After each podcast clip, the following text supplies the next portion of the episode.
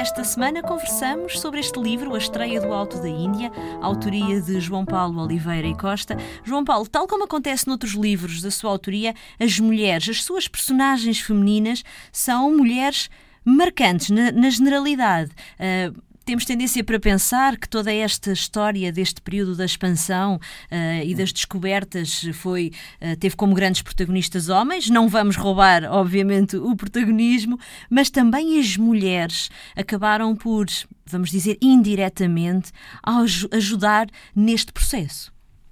Sem dúvida, e eu genericamente, mesmo fora de, de, de, desta, época em particular e, e, da motiva, e, da motivação para escrever um romance, como historiador, eh, eu creio que um dos problemas maiores que nós temos na história é uma narrativa misógina.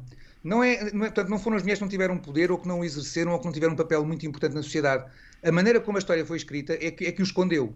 Uh, e deixámos depois acreditar em uma certa sociedade burguesa urbana cultivou depois um certo modelo de mulher, também ajudou a que isso uh, ficasse mais escondido. Mas quando nós olhamos para a documentação, desde o tempo de Dom Afonso Henriques, ou até antes, uh, é bom não esquecer que uma das primeiras grandes figuras do, do condado portugalense é uma mulher, uma dona Dias, que por acaso quando governa aqui o condado de Portugal, há na outra ponta da Europa uma, uma, uma, uma outra mulher, Olga, a governar o reino dos russos. Ou Exato. seja, as mulheres tiveram sempre um papel dentro da Europa, um papel muito importante, que não era o da primeira fila, mas era o da segunda, terceira e quarta fila logo atrás, com papéis uh, incontornáveis, com direitos, com direitos muito, muito claros sobre, sobre, os seus, sobre, os seus, sobre as suas posses.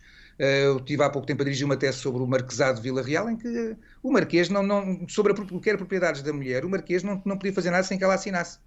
E por aí fora, ou seja, e, as, e também as personagens, se virem as personagens de Gil Vicente, isso também foi isso também, quando olhamos para não só o Alto da Índia, mas ouvimos, por exemplo, a farsa de Inês Pereira, por exemplo, vemos que com frequência entre as personagens, entre as personagens uh, de Gil Vicente encontramos mulheres também com, com bastante fibra.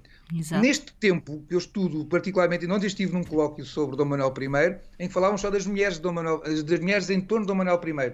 E, de facto, entre, entre as irmãs ou a mãe, eh, Dom Manuel I contou sempre com um conjunto de mulheres que foram decisivas na sua própria ascensão ao trono e depois foram conselheiras na maior parte das, das obras. Veja-se, uma das obras mais duradouras uh, da sociedade portuguesa contemporânea que foi criada foi criada pela Rainha Dona Leonor, estou a falar das Misericórdias. Exato. Foi uma mulher que, que, que, intuiu, que lançou, que cria a primeira Misericórdia quando o próprio irmão, que é rei, está em, está, está, está em Castela, nem sequer está no reino. Depois o irmão acolhe a ideia e desenvolve-a.